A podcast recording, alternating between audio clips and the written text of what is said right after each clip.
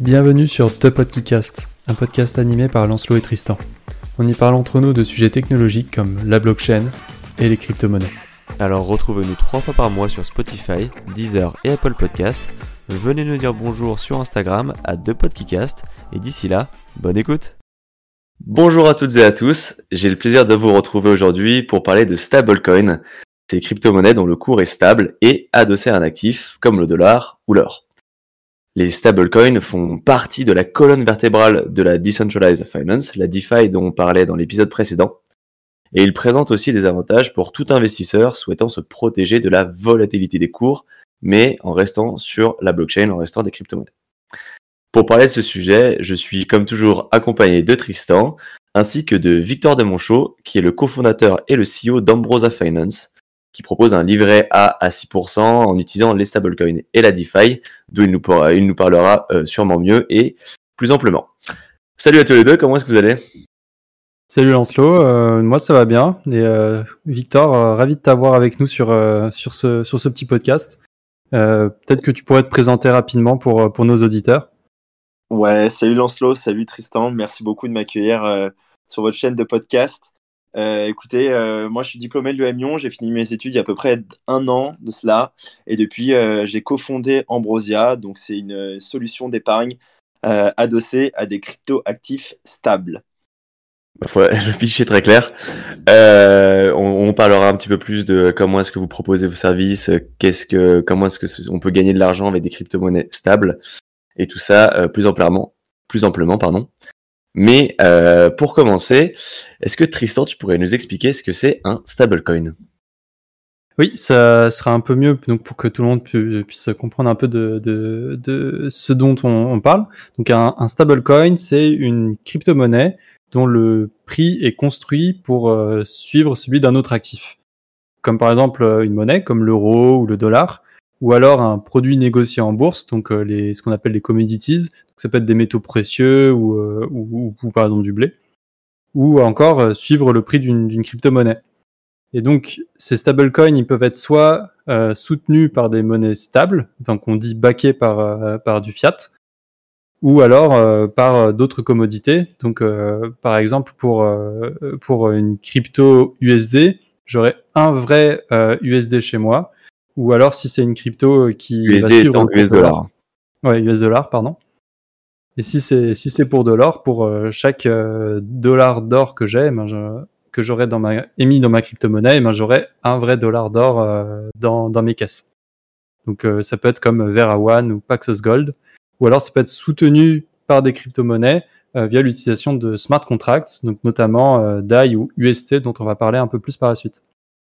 Ok, donc en gros, si jamais j'ai un USDT ou un DAI ou un UST, ça vaut toujours un dollar puisque eux, ils sont indexés au dollar. C'est ça. Voilà, exactement. Ça permet d'avoir, euh, de limiter un peu son risque face aux crypto-monnaies, euh, qui, mm. comme le Bitcoin, qui sont beaucoup plus volatiles. Ouais, en effet, euh, donc tu, tu l'as dit, ils sont tous indexés à des valeurs, par exemple celle du dollar. Pourquoi est-ce qu'on a créé des crypto-monnaies qui sont stables? Bah, déjà pour avoir une monnaie qui bénéficie à la fois de la sécurité et de la transparence euh, des crypto-monnaies, puisqu'ils utilisent la technologie de la blockchain, mais sans souffrir de la volatilité, par exemple, du Bitcoin ou de l'Ethereum. Euh, D'un point de vue très pratique pour euh, nous autres investisseurs particuliers, ça permet par exemple de mettre ses gains en crypto à l'abri tout en les conservant sur une blockchain.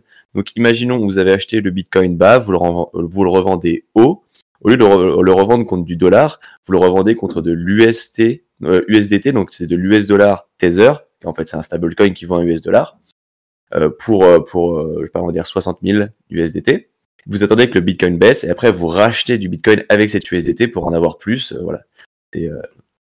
Vendre haut, acheter bas, c'est très simple à comprendre.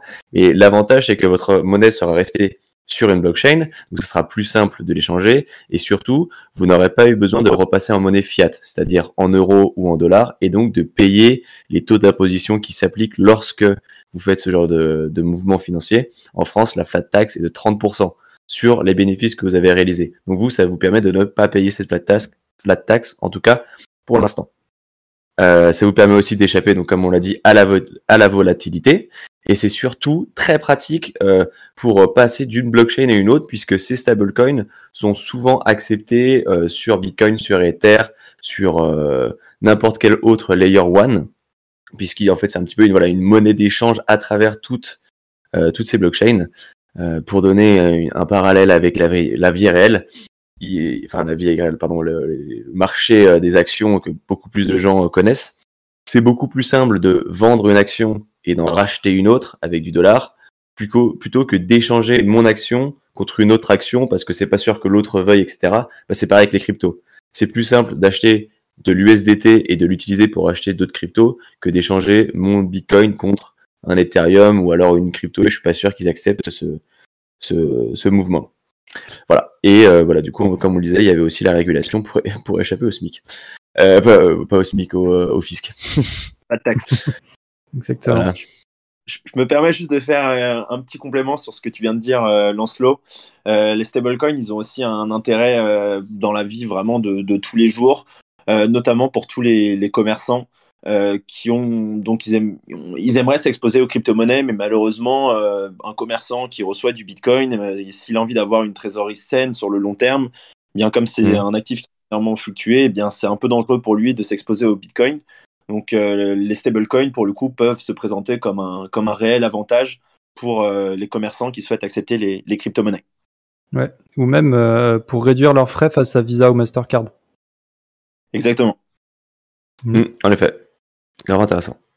et donc voilà, on sait à peu près ce que c'est, on a à peu près compris pourquoi, pourquoi ça avait été créé. Peut-être qu'on va, on va parler de quelques exemples de, des grandes familles de stablecoins, parce qu'il n'existe pas qu'un seul stablecoin, il y en a plusieurs. Euh, afin de mieux comprendre la complexité et l'ensemble, pourquoi est-ce qu'il y en a plusieurs qui existent et pourquoi il n'y en a pas qu'un seul.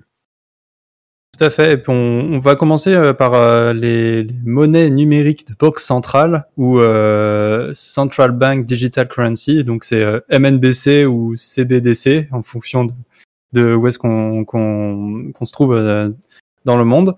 Donc c'était un acronyme un peu barbare qui vient euh, pour euh, en fait qui vient parler des, des, monnaies qui sont émises par des États. Donc des monnaies numériques pardon qui sont émises par des États parce que euh, les, les crypto-monnaies plus en plus sont plus en plus euh, importantes dans, dans, dans, les portefeuilles des, citoyens de, de, chaque État. Et puis ça, les crypto-monnaies ont aussi beaucoup d'avantages qui ont, comme par exemple la sécurité, la rapidité, des faibles coûts, de, de des faibles frais de, pour les transactions. Et, euh, et, donc ça, ça intéresse beaucoup les, beaucoup, les États euh, parce que ça leur permettrait de euh, aussi, notamment, d'avoir une meilleure souveraineté sur euh, sur leur monnaie, donc une meilleure souveraineté monétaire. Parce que euh, là, souvent, donc les USDT, toutes ces crypto-monnaies, tous ces stablecoins sont émis par des acteurs privés. Et donc du coup, les États n'ont pas n'ont pas de ne savent pas euh, si, euh, si les, gens qui émettent euh, ces, crypto-monnaies sont, sont réellement euh, backés par, euh, par des, des, vrais, des vrais dollars américains. Et si, si ce n'est pas le cas, eh ben, ça veut dire que des sociétés émettent de la monnaie à la place d'un État, et ça, ça, ça, ça crée beaucoup de risques pour, pour tout, tout, toute l'économie de, des États. Et, et donc, il y a beaucoup de pays qui s'intéressent à ces MNBC, ou c'est enfin c'est monnaie des, numériques d'État. Et donc la, la Lituanie c'était le premier pays d'Europe qui a lancé sa devise numérique sur euh, sur sa propre blockchain. Donc c'est la blockchain euh, NEM et, euh, et, puis après de l'autre côté du globe il y a la Chine qui travaille dessus depuis 2014 et qui a lancé du coup des premiers euh, qui est en phase de test en ce moment. Donc il y a déjà il y a déjà 62 milliards de yuan qui sont en circulation via de via cette ce yuan ce yuan numérique euh, mais ici, ça ne fonctionne pas sur une blockchain, mais sur un ledger, enfin sur un registre centralisé, euh, ce qui est un peu différent. Mais on parle quand même de monnaie numérique. Ouais, mais à ce niveau-là, on n'est plus vraiment sur une. Euh, on est voilà, c'est une monnaie numérique, mais c'est plus une crypto-monnaie. Et c'est important de faire la différence parce que ça voilà. bafoue les fondamentaux de la crypto-monnaie qui sont que c'est décentralisé. Euh, là, eux, ils utilisent bien la transparence hein, pour le coup, puisqu'ils espionnent littéralement les comportements financiers des gens avec ça. Si, euh... Je sais pas si tu en avais entendu parler un petit peu, Victor. Ouais, effectivement. Euh, typiquement, je, je, je, trouve ça un petit peu dommage que euh, la, un pays comme la Chine soit anti-crypto-monnaie, anti-crypto-monnaie, qu'ils aient totalement banni le, le minage du Bitcoin en, Chine, mais néanmoins, ils, utilisent quand même les fondamentaux des crypto-monnaies pour pouvoir mettre en place leur yuan numérique, qui pour le coup va permettre au gouvernement, à l'État d'avoir un total contrôle sur l'ensemble des transactions qui sont passées donc on, s'écarte vraiment de tous euh, les points forts des crypto-monnaies qui sont la décentralisation et je trouve ça un petit peu dommage. Oui, c'est vraiment pour marquer la souveraineté de l'État quoi, que, ça c'est utilisé dans ce cas-là. Mais en Europe, par contre, euh, donc là, il y a eu des discussions l'année dernière et euh, donc il en est sorti que la monnaie numérique européenne devrait être donc déjà faite en, par, par des technologies européennes sécurisé et confidentiel afin de, du coup, de garantir cette souveraineté euh, économique, technologique et aussi le respect de, de, la, des données privées euh, qui, qui, nous sont chères, donc avec RGPD. Et normalement, elle devrait être euh, disponible d'ici 2026. Donc on est un peu un peu en retard par rapport à, par rapport à la Chine, mais c'est déjà c'est déjà une, une belle avancée que que que, qui est donc une date qui, soit déjà annoncé. Pardon. Ouais, c'est cool euh, qu'ils aient quand même euh, déjà réussi à, avoir une idée du projet, euh, parce qu'on sait qu'en Europe, on est très souvent vu comme le régulateur. La mm. Chine crée, les États-Unis suivent, et l'Europe régule. Donc c'est cool qu'on arrive aussi à s'engager sur ce terrain-là. Je resterai quand même assez mitigé par rapport à, ces monnaies numériques de banque centrale, les, les MNBC. Euh, étant donné qu'on a déjà des stablecoins euh, qui, qui, fonctionnent aujourd'hui dans le sens où euh, il y a la régulation MICA, donc qui est une réglementation européenne qui devrait être mise en place courant 2023 à peu près. dans cette régulation européenne, il y a un gros point qui est fait sur les stablecoins, les stablecoins qui sont adossés à l'euro pour concurrencer les stablecoins dollars. Donc ce sont des stablecoins qui pour le coup seront réellement régulés. Donc c'est à se demander euh, quel est l'intérêt de mettre en place des monnaies numériques de banque centrale si demain on aura des stablecoins euros strictement régulés. Donc c'est un, débat euh, qu'il faut se poser. Ouais, c'est une bonne, une bonne intervention parce qu'aujourd'hui, un des seuls, enfin, on va dire le plus gros stablecoin, en tout cas d'où j'ai connaissance, et arrêtez-moi si je dis une bêtise, mais le, un des plus gros stablecoins euros, c'est le LUG, qui a été créé par euh, la Société Générale et Casino. Donc là, pour le coup, il est baqué à mort par deux grosses entités sauf qu'il ne fonctionne pas. Euh, enfin, vous le trouverez ni sur euh, CoinMarketCap, sur quoi en fait il fonctionne en réseau fermé. Donc on n'est pas forcément euh, sur l'idée qu'on se fait d'un stablecoin qui permet tous les échanges. Moi j'avais utilisé le le enfin le URT, c'est le ah, celui de, de, Terra. Non non, euh, non c'est c'est celui de Terra. Et t'as aussi le, et t'en as aussi un de, de Tether qui mm. que j'ai aussi un peu utilisé, mais c'est vrai qu'ils sont beaucoup moins présents que, que les USDT ou les UST euh, que, que, tout le monde connaît euh, dans, mm. dans, cet écosystème crypto.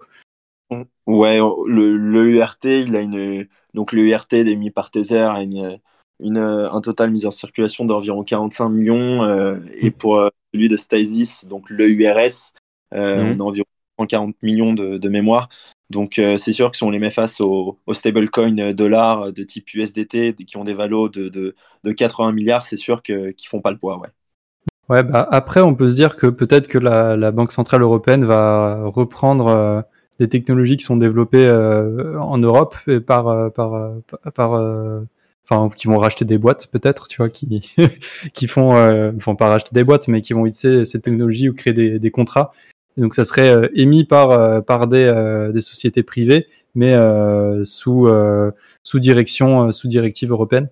Ouais, parce que c'est vrai qu'en Europe, on manque cruellement de, projets. Tu le disais très bien, Victor. Ben, je pense qu'on peut passer à, la partie suivante et comme ça, on pourra revenir sur ce point-là. Mais les auditeurs qui n'ont pas forcément de notion de stablecoin auront un peu plus de pièces pour comprendre ce qu'on raconte.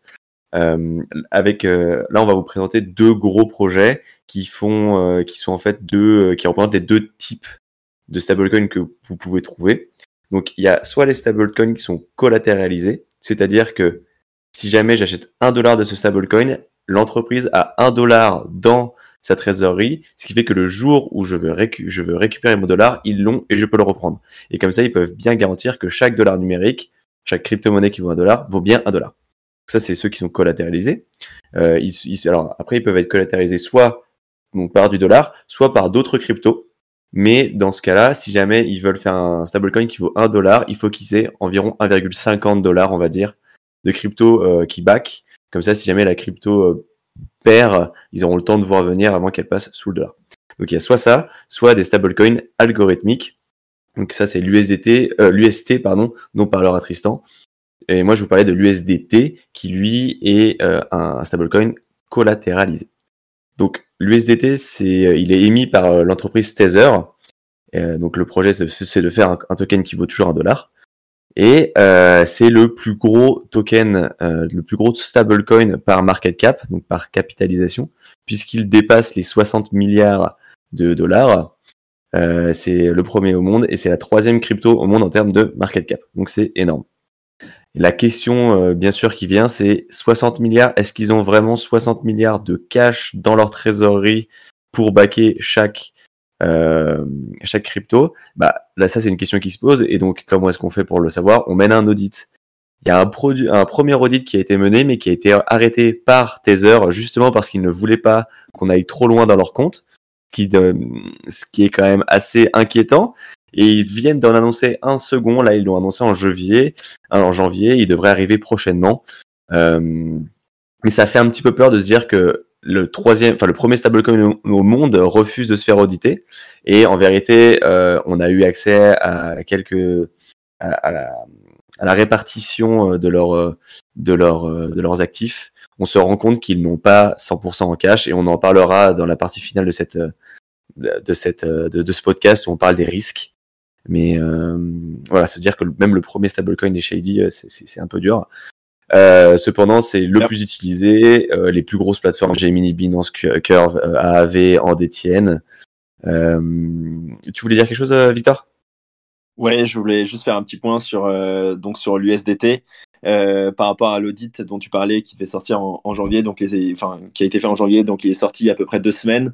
et les nouvelles sont plutôt rassurantes par rapport à cet audit. Ah et qui prouve que maintenant les, les, le, stablecoin USDT est, bien garanti euh, par rapport aux, aux, actifs qu'ils ont dans leur réserve. Donc euh, beaucoup moins d'inquiétude à avoir par rapport à l'USDT. Euh, L'USDT, du coup, qui s'est énormément fait concurrencer par l'USDC émis par Circle, la société Circle. donc l'USDT devrait reprendre la main dans, dans les mois et années à venir, je suppose. Ok, super intéressant. Parce que du coup, moi, le, le, truc que j'avais sous les yeux, enfin que j'avais que j'avais lu, c'était que euh, sur les, euh, les leur, trésorerie, ils avaient que 3% en cash euh, et qu'il y avait environ 60% qui étaient en actions, en, métro, en métaux précieux et en prêts aux entreprises. Donc en fait, ils avaient ils avaient peut-être l'argent, mais il n'était pas liquide au point que si quelqu'un arrivait et retirait d'un coup, il pourrait pas. S'il voulait, il voulait faire un bank run en fait, si quelqu'un retirait d'un coup, il pouvait pas assurer la liquidité. Mais du coup, euh, merci beaucoup Victor, euh, super intéressant. Du coup, on mettra le, lien de l'audit euh, dans dans, la description de l'épisode, dans la description, voilà, et puis dans l'article, enfin surtout les conclusions de l'audit, pour que vous puissiez puissiez aller voir. Ouais, et donc ça c'est un donc un stablecoin qui est backé enfin par par de la monnaie. qui existe aussi du coup ceux qui sont qui sont des stablecoins qu'on dit algorithmiques. Donc c'est-à-dire qu'ils n'ont pas en, ils n'ont pas derrière eux euh, l'équivalent en, en, dollars, mais euh, grâce à, une gestion habile de, contrats intelligents, ça leur permet de créer de la demande et donc de euh, d'assurer que le, prix de leur stablecoin soit toujours à un dollar. Donc on avait déjà parlé du DAI dans un épisode précédent, je crois celui sur les DAO. Donc ici, euh, pour changer un peu, on va parler du, de l'UST, qui, est le, nouveau stablecoin qui, euh, euh, monte beaucoup ces, derniers temps. Donc ce, ce, stablecoin est donc sur la blockchain Terra, qui a pour ambition de permettre des paiements en masse. Et le token natif de, cette blockchain, c'est le Luna. Et donc ce token, c'est le token qui permet de payer tous les frais de transaction et qui permet aussi de maintenir le prix de l'UST grâce au, mécanisme que je détaillerai après. Donc euh, c'est le quatrième stablecoin. Donc euh, le premier c'est donc l'USDT dont a parlé Lancelot et ensuite il y a le euh, l'USDC donc de Circle dont a parlé Victor et ensuite le BUSD qui est celui de Binance. Et, donc, on parlait des frais aussi un peu en amont, c'est-à-dire que là où Visa et Mastercard ils prennent 2 ou 3% de frais, Terra, au maximum, ne peut prendre que 1% de frais. Et donc, euh, ce, cette blockchain-là est déjà beaucoup utilisée en Corée, euh, où, où, des, des, des e-commerçants utilisent, acceptent déjà l'UST pour, pour, pour gagner sur ces frais-là. Et donc, c'est un stable, donc l'UST, c'est un stablecoin pour le dollar américain. Et, euh, et, donc, comment marche cet algorithme? En fait, lorsque tu veux créer un dollar de UST, il va y avoir l'équivalent de 1 dollar de Luna qui va être détruit, donc on dit qui va être euh, burned. Donc, si le prix euh, de l'UST est inférieur à 1 dollar, en fait, toi, tu peux vendre ton, token pour l'équivalent de 1 dollar de Luna. C'est-à-dire que si euh, à un moment, l'UST il vaut, il vaut 80 centimes, tu peux récupérer 1 dollar de Luna ce qui du coup va créer de la demande et donc va monter, va donc faire monter le prix de l'UST. Et, et, et, donc ça, c'est ça qui a permis à l'UST d'avoir toujours un prix égal à 1 dollar. Il n'y a jamais eu de faute depuis sa création, donc en, en 2020, septembre 2020. Voilà. Et donc pourquoi est-ce que ça pourrait marcher? Donc l'idée, c'est de créer un environnement grâce à la blockchain Terra qui, ou sur lesquels on peut créer beaucoup de, de des apps, comme sur euh, la blockchain Ether, pour créer du coup de la demande. Decentralized Apps Application. Donc c'est euh, l'équivalent de software, euh, mais du coup qui, fonctionne de manière décentralisée sur une blockchain. Donc avoir beaucoup de, de DApps, ça permettrait de créer de la demande du coup sur l'UST sur le Luna. Et euh, parce qu'en fait, c'est toutes les applications qui sont sur Ether qui font que euh, l'Ethereum est aussi valorisé, c'est que beaucoup de personnes l'utilisent.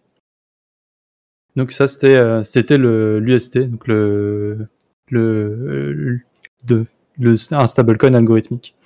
Tu parlais juste de la blockchain euh, Terra, Tristan. Mm.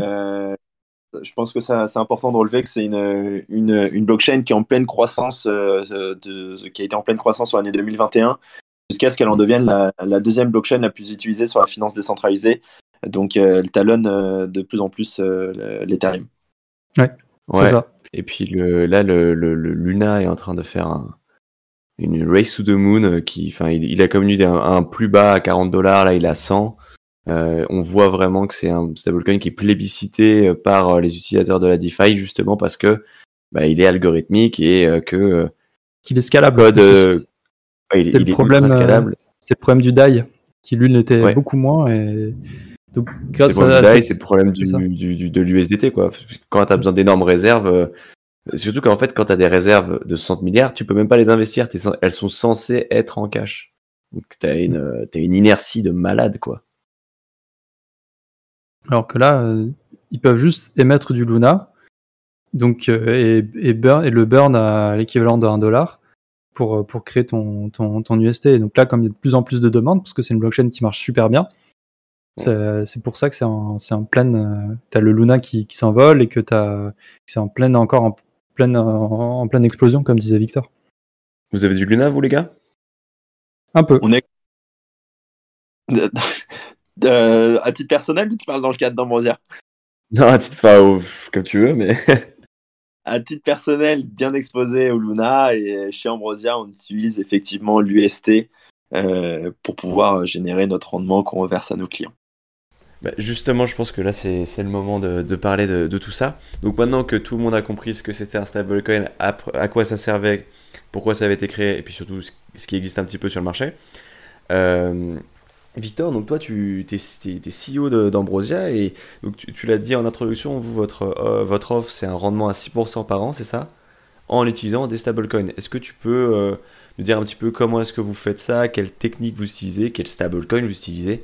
Euh, le constat qu'on fait chez Ambrosa, c'est que les produits traditionnels d'épargne, euh, à l'instar du livret A, le PEL, donc le plan épargne logement, les, fonds euros de nos assurances vie, eh bien tous ces produits-là, ils ne rapportent vraiment plus grand-chose, de l'ordre de 1% par an. En fait, ce qui est grave, c'est pas qu'ils ne rapportent plus grand-chose, c'est qu'ils font même perdre de l'argent lorsqu'on les met face à l'inflation. Euh, en 2021, l'INSEE a annoncé un taux d'inflation d'1,8%. Et là, avec le conflit russo-ukrainien, euh, l'inflation est en train de grimper en flèche et on avoisine bientôt les, les 3%. Donc en réalité, notre, euh, notre patrimoine, il, il s'érode chaque année de plusieurs points lorsqu'on le met euh, face à l'inflation. Donc nous, on a voulu développer une solution d'épargne qui allie vraiment la sécurité d'un placement traditionnel et la performance des crypto-monnaies, soit un rendement stable, comme tu disais, Lancelot, de, de 6% par an. Mais au-delà de ça, on retrouve les mêmes caractéristiques d'un livret A, donc c'est-à-dire qu'on propose un produit qui est pour le coup 100% liquide, on peut récupérer son argent à tout moment, mais également sans frais, ça ne coûte rien à l'utilisateur. Euh, je pourrais venir plus en détail euh, sur comment, comment on arrive à, à mettre tout ça en place. Ok. Euh, et, bah, Tristan, est-ce que tu as une question à poser ou est-ce qu'on peut passer directement à la stratégie euh, Comment est-ce qu'ils font pour garantir un rendement? Bah, on, peut passer à la stratégie, parce que moi j'aurais des questions sur ça euh, après. Moi aussi, sur tout ce qui est bah, comment est-ce que l'entreprise est viable, enfin. C'est ça, comment est-ce que ça fonctionne. Mais du coup, comment est-ce que vous faites pour faire de l'argent avec des crypto-monnaies qui sont stables? Ok. Alors, comment ça fonctionne? Les fonds de nos clients qu'on collecte, qui nous confient, nous, on va les convertir du coup en stablecoin, dont on a suffisamment parlé aujourd'hui, dont on a vraiment euh, précisé euh, ce à quoi ça, comment ça fonctionnait. Euh, donc, ces stablecoins, nous, ensuite, on va les prêter à d'autres pairs sur la finance décentralisée.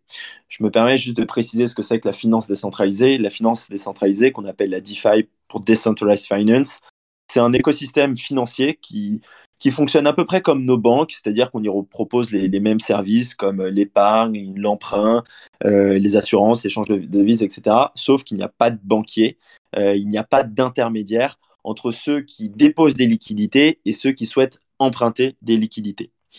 Donc nous, on prête euh, des stablecoins à d'autres pairs et ce sont les intérêts payés par ces derniers qui génèrent le rendement de 6% qu'on reverse à nos clients. Donc, on les prête, euh, donc ce, mécanisme de, de, lending, euh, on pourrait se dire, mais comment ça fonctionne? Comment on pourrait prêter de l'argent à quelqu'un euh, qui potentiellement nous remboursera jamais? Il faut savoir que sur la finance décentralisée, quelqu'un qui souhaite emprunter de l'argent, il est obligé de déposer un collatéral. Un collatéral, il faut imaginer ça comme, comme une caution que conserve la blockchain tant que euh, les dettes et les intérêts émis par l'emprunteur ne sont pas remboursés. Donc c'est ce qui explique en fait pourquoi la blockchain, elle prête de l'argent les yeux fermés à n'importe qui. Il euh, faut savoir que ce collatéral, il est d'une valeur d'au moins 100% du montant emprunté. Euh, mais dans ce cas-là, on pourrait très bien se dire, mais quel est pour un emprunteur de déposer autant d'argent, au moins autant d'argent de ce qu'ils souhaitent emprunter. Euh, autant aller dans la finance traditionnelle. Dans la finance traditionnelle, on peut aller voir la, la banque, faire un emprunt pour financer un projet immobilier en ayant seulement euh, quelques centaines d'euros, voire même zéro euros sur son compte bancaire. Donc en fait, le collatéral, euh, il peut, faut voir ça comme, comme une hypothèque, comme un bien immobilier qu'on souhaiterait hypothéquer pour conserver la propriété, persuadé de son gain de valeur à l'avenir pour, pour euh, donc c'est une sorte de pari. On peut prendre l'exemple. Si jamais moi j'ai un bitcoin. Ah pardon, vas-y, bah, t'allais donner un exemple. Ouais, j'allais donner un exemple pour que ce soit un peu plus concret peut-être. Euh, prenons euh, le, cas de, quelqu'un qui mine du Bitcoin, donc qui sécurise le réseau Bitcoin. il va accumuler au cours de son activité une certaine quantité de Bitcoin ce mineur, potentiellement, il, peut être persuadé de la prise de valeur de ces bitcoins dans les années à venir. Donc, il n'a aucun intérêt à vendre ces bitcoins aujourd'hui, autant les revendre dans quelques années lorsqu'ils vaudront beaucoup plus.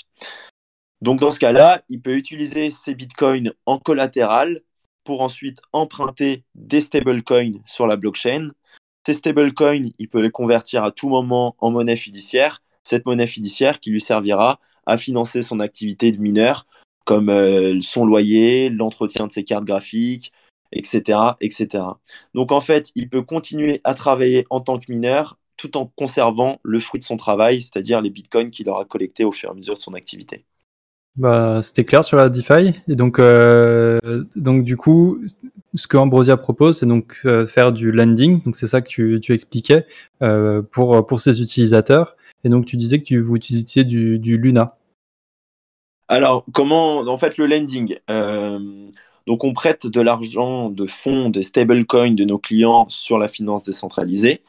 Euh, et dans une optique de diversifier au maximum les fonds de nos clients, on est exposé à une multitude de stablecoins différents.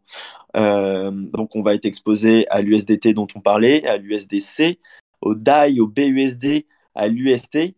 On parle beaucoup de stablecoins qui répliquent le cours du dollar, mais nos clients sont français, donc ils doivent être aussi exposés à des stablecoins euros. Donc, on veut avoir aussi une exposition à des stablecoins euros comme le URT ou le, URS. Pour ça, on est obligé de. Je t'en prie, Lancelot, vas-y, vas-y. Non, en fait, j'allais juste revenir sur le fait que vous diversifiez euh, les stablecoins parce que, donc euh, voilà, on, a, parlé de, tout ça, mais il faut se rappeler qu'en fait, il y a des risques avec les stablecoins. Il y en a plein. Mais peut-être que je vais te laisser euh, juste expliquer ce que vous faites avec, et puis après, on parlera des risques liés aux différents stablecoins. Ouais, ok, avec plaisir. Donc ces stablecoins, nous, on les met à disposition sur la finance décentralisée. On les met dans des, ce qu'on appelle des, des pools de liquidité sur différents protocoles. Euh, donc ces pools de liquidité, elles sont accessibles à tous et de sorte que tout le monde peut piocher dedans pour emprunter ces liquidités à condition qu'ils bloquent euh, un collatéral sur la blockchain quand quelqu'un emprunte des liquidités, il doit payer de l'argent, comme dans la finance traditionnelle, c'est taux d'intérêt. Comme la finance décentralisée ne fait pas l'appel à, des intermédiaires, euh, on, peut se permettre, euh, nous, en tant que prêteurs, d'avoir un rendement supérieur, de sorte qu'il n'y a pas de banquier entre le prêteur et l'emprunteur qui coûte cher euh, pour financer son activité d'intermédiaire.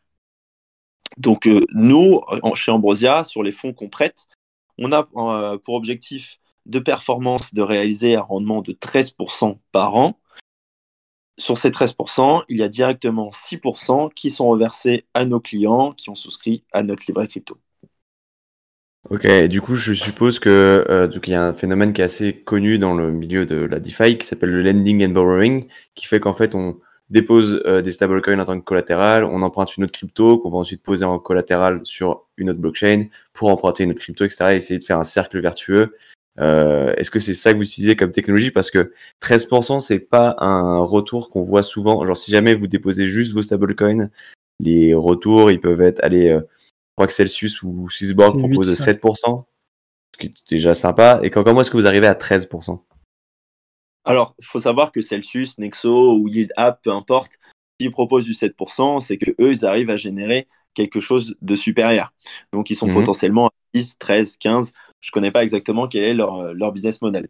Euh, comment on arrive en fait à booster les intérêts de, de, nos clients? Comment on arrive en fait à, ces performances-là?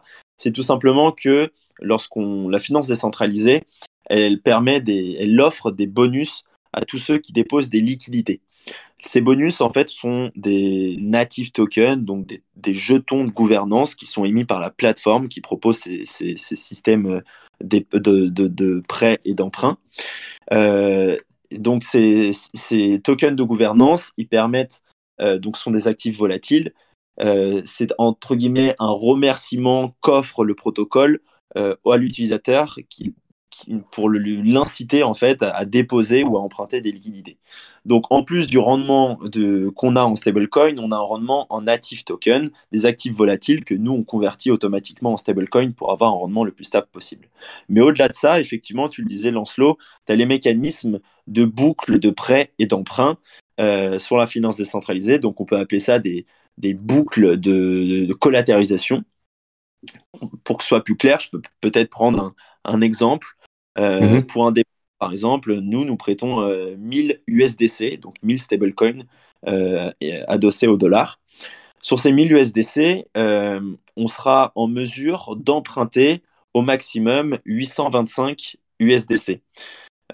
En tant que prêteur, on dépose du coup un collatéral, donc on est en mesure d'emprunter de l'argent. Sur ces 825 USDC qu'on peut emprunter, ces 825 USDC deviennent à nouveau du coup on peut les placer en collatéral pour emprunter à nouveau une nouvelle somme d'argent. Donc on peut emprunter au maximum 681 USDC. Sur ces 681 USDC qu'on va emprunter, on peut à nouveau les collatéraliser pour réaliser un nouvel emprunt. Cette fois-ci d'un montant 562 USDC au maximum. Et ainsi de suite en faisant des calcul de tête Non, ces calculs de tête, je les, ai, je les ai pas, je, les avais faits il y a quelques temps et comme on est le ratio, je le connais très bien et je le récite. Euh, je ok, parce que j'étais absolument euh, impressionné si ça a été le cas, quoi. Je me suis dit, ouais, il est, il est fort en calcul mental, lui. ah, vraiment. Donc, vas-y, finis ton explication. On prend tout le temps cet exemple de 1000 stablecoins avec le ratio de collatéral de la plateforme AAV qui est de 82,5%. Donc le ratio de collatéralisation, c'est la, la loan to value, euh, la LTV en anglais. Et euh, donc les chiffres, comme, euh, comme j'ai souvent, je suis souvent amené à les donner, je les ai bien en tête. Ok. Bah, merci beaucoup de, toute la précision. C'est, ça permet de, mieux comprendre voilà, votre proposition de valeur. Et puis après, enfin, il faut, se, faut garder en tête, comme tu disais, qu'avec une inflation à 3%, un livret à 1,6 ou, ou 1, 1 aujourd'hui. combien 1, 1%. Euh, avoir des placements liquides sans frais à 6%, c'est une vraie aubaine. Euh, mais donc, euh, je pense que on a assez parlé du côté euh, tout soleil et tout brillant des stablecoins, et maintenant il est il est l'heure de parler de la de la face cachée des stablecoins, euh, de de dark side, de, des risques en fait, parce qu'il y en a il y en a plein. Je, moi, je voudrais bien commencer avec le, le premier qu'on appelle bah, enfin, quand tout à l'heure, euh, c'est le manque de, de, de, backing de la monnaie fiat pour les stablecoins collatéralisés. C'est-à-dire que l'entreprise qui distribue des euh, stablecoins de 1 dollar en échange d'une trésorerie, euh, d'avoir un dollar dans sa trésorerie, le jour où elle n'a plus assez de dollars dans sa trésorerie et par rapport au nombre de stablecoins en, en dollars, il va avoir un problème. Pourquoi? Parce que imaginons que moi j'ai un milliard d'USDT et demain j'ai envie de retirer mon milliard d'USDT si jamais, euh, et je, vais sur le marché et je vends, je vais je vais y avoir une telle, euh, je, vais faire une telle euh, demande, une telle offre de stablecoin. Si jamais il n'y a pas assez de, de liquidité dans, dans la trésorerie, le stablecoin va perdre en valeur parce qu'il y aura plus de demandes que d'offres. Et donc moi, je vais commencer à vendre à 1 dollar et il y aura trop. Donc je vais commencer à vendre à 0,99, puis à 0,98, puis à 0,97 et ce qui va faire baisser le prix du stablecoin. Ça, c'est ce qu'on appelle un. Donc, c'est soit dans l'éventualité où j'ai beaucoup d'argent, ou alors il peut aussi se passer un bank run. Imaginons euh, le premier audit de Tether sort, on se rend compte que la monnaie n'est pas assez baquée, tout le monde flippe, se dit bah je vais retirer mes USDT et je vais les changer dans un autre stablecoin. Tout le monde retire, gros retrait de liquidité, pas assez de, fiat pour baquer euh, les stablecoins, baisse du stablecoin, euh, voilà. Euh, alors, tu l'as, tu l'as dit, Victor, donc aujourd'hui, on a plus de problèmes normalement avec Tether. encore une fois, on vous mettra les liens. Euh, mais le, il faut juste se rappeler que la monnaie a la valeur qu'on lui attribue. Le dollar vaut, enfin, ça fait longtemps que le dollar n'est plus baqué par l'or. Un dollar vaut un dollar parce que tout le monde est d'accord pour dire que un dollar vaut un dollar. Donc c'est vraiment un jeu. Il faut pas oublier que c'est un jeu assez mental. Euh, et donc, euh, l'USDT vaut un US dollar, ok parce qu'il est baqué, mais aussi parce que tout le monde s'accorde à dire que c'est le plus gros euh, stablecoin et donc il vaut un dollar. Voilà. Ça, c'est un des premiers gros risques. C'est le bank run, c'est le manque de, enfin, le manque de liquidité euh, réelle dans la trésorerie. Il y en a plein d'autres. Que vous en avez d'autres en tête? Juste avant de, citer d'autres risques, peut-être Lancelot. Ouais. Euh, ça peut être intéressant pour nos éditeurs qui, qui sont amenés potentiellement à, à, se positionner sur un stablecoin. Ça, hmm. Déjà, il faut mener sa propre politique de risque, ne pas écouter ce qu'on peut entendre à droite, à gauche. Il faut faire ses propres recherches. Mais, euh... un conseil d'investissement. Exactement. jamais un conseil d'investissement. Mais le premier conseil qu'on pourrait donner, bien que ce soit pas un conseil d'investissement, mais un conseil d'amis, c'est de regarder quel est le montant de stablecoin euh, mis en circulation sur le marché. On parle beaucoup de l'USDT. L'USDT a une capitalisation aujourd'hui qui avoisine les 80 milliards de dollars. Tu prenais l'exemple de quelqu'un qui, qui, veut émettre un mouvement d'un milliard d'USDT l'impact sera important, mais restera quand même assez faible si la capitalisation est de 80 milliards. En revanche, si vous êtes sur un, stablecoin qui a uniquement 2 milliards de, de, jetons mis en circulation sur le marché, si d'un coup vous avez la moitié des stablecoins qui sont retirés, là vous pouvez vous inquiéter. Donc, premier conseil d'amis, c'est se positionner sur des stablecoins assez réputés de sorte avec une, de sorte qu'ils aient une, suffisamment de jetons mis en circulation sur le marché. Ouais, complètement. Et aussi diversifier votre pool de stablecoin. Ne gardez pas mm. tout dans un seul. Prenez de l'USDT, du USDC, de l'UST, euh, tout ça. Exactement, toujours une logique de diversification, ne pas s'exposer au même stablecoin. On parlait de l'USDT, bien que ce soit le, le, le, plus connu, le plus réputé. Il faut toujours avoir une diversification, euh, euh, toujours anticiper un risque de défaillance, bien que ces risques soient infinitésimales. Il faut les anticiper, donc toujours avoir en tête cette logique de diversification. Mm. Euh, ensuite, on peut aussi parler du fait qu'il n'y a pas d'assurance quant au stablecoin dans le sens où bah, euh, si jamais je pose mon argent à la banque, euh, si la banque doit fermer, etc., il y a des lois européennes, par exemple, qui font que jusqu'à 250 000 dollars euh, ou euros, pardon, je dois être remboursé. Alors, le montant sont peut-être pas exactement ça, mais c'est 100 000 euros sur ton, sur ton compte. 100 000 euros. Ok, c'est 100 000 euros. Donc, bon, je perdrais quand même une partie de mon argent si j'avais plus de 100 000 euros, mais je resterais remboursé sur cette partie-là. Hmm. le stablecoin, alors il y a des façons de les assurer. Mais si jamais j'ai juste du stablecoin et que je n'ai pas d'assurance dessus, si, euh, disons, l'entreprise ferme, bah, j'ai plus de stablecoin. Enfin, je perds mon. Si les gars de l'USDT euh, partent avec la banque, bah, ouais, là, tu as, tout perdu. Et ouais, et c'est tout. Euh, ouais. des stablecoins qui peuvent être centralisés, donc émis par des sociétés, des entreprises traditionnelles, parce qu'ils auront la main euh, sur le devenir euh, de ce stablecoin. Donc les stablecoins algorithmiques, donc décentralisés, comme l'UST ou bien le DAI, pour le coup, ils fonctionnent d'une manière autonome et on pourrait considérer que ce risque euh, du fait que les gens puissent partir avec la caisse ne soit pas possible grâce à la décentralisation. C'est ça, c'est pour ça que les stablecoins algorithmiques sont quand même plus vus comme le futur de, des stablecoins que les stablecoins euh, centralisés, donc centralisés, c'est-à-dire avec une réserve de cash euh, pour assurer l'équilibre. Exactement. Je crois qu'on a fait un bon gros tour euh, de tout l'écosystème. Je ne sais pas si vous avez d'autres risques ou s'il y a d'autres points dont vous voulez parler avant qu'on dise, enfin, qu'on finisse cet épisode. Peut-être par rapport aux autres risques. Donc, on parlait de, on a les risques sur les stablecoins, mais il est aussi important d'évoquer les risques qu'on peut avoir lorsqu'on prête des liquidités sur la finance décentralisée. Euh, on peut avoir des risques au niveau des smart contracts, donc les contrats intelligents qui sont signés entre les prêteurs et les emprunteurs. Il peut avoir des défaillances sur ces smart contracts. Il peut avoir des défaillances au niveau de la blockchain. Il peut avoir des défaillances au niveau des oracles. Tous ces risques, ils sont infinitésimales si on sait sélectionner les bons protocoles, les bonnes blockchains, mais il est important de les avoir en tête. Donc, euh, encore une fois, euh, il est important de vraiment bien se renseigner sur la finance décentralisée avant d'y mettre les pieds euh, et de commencer par des faibles montants d'argent pour s'initier de la meilleure des manières. Et puis aussi sur les monnaies, de, les MNBC, là, les monnaies numériques de, de banque centrale. Si jamais les projets ne sont pas open source, on n'a aucun moyen de savoir si on est vraiment, euh, si on est vraiment euh, fliqué par, euh, par, par, partout, enfin par les, par l'État qui émet la, monnaie, ou si, ou, si c'est quelque chose de très,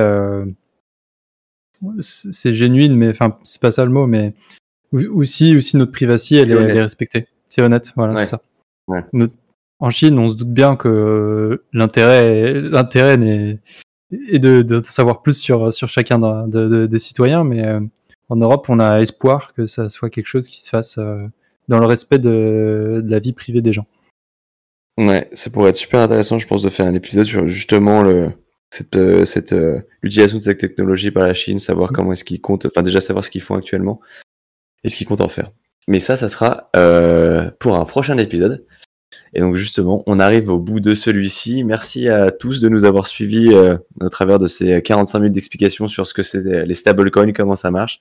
Euh, merci beaucoup à toi Victor de nous avoir rejoints. C'était euh, super d'avoir tout accès à toutes, toutes, toutes tes connaissances sur le sujet qui sont bien plus profondes que les nôtres. Merci à vous les gars, c'était top d'échanger avec vous, ça fait toujours plaisir. Merci Victor. Super. Est-ce que tu veux dire au revoir à nos amis et bien sûr faire le spam habituel Tristan? Allez, alors attends, j'ai sorti ma liste. Euh, donc, vous pouvez. non, merci, merci d'avoir écouté euh, jusqu'au bout euh, cet épisode. on est présent sur Instagram où on partage un peu plus régulièrement ces derniers temps des, des, infos sur, sur l'environnement blockchain ou, ou, ou, technologique en général. vous pouvez nous suivre sur, sur Spotify, sur Deezer ou sur Apple Podcast et bientôt sur YouTube. Et n'hésitez pas à vous abonner. Et, et puis, et puis sur ce, on se retrouve la prochaine, la prochaine fois pour, sur un nouveau sujet sur la blockchain ou les crypto-monnaies. Salut Salut Salut les gars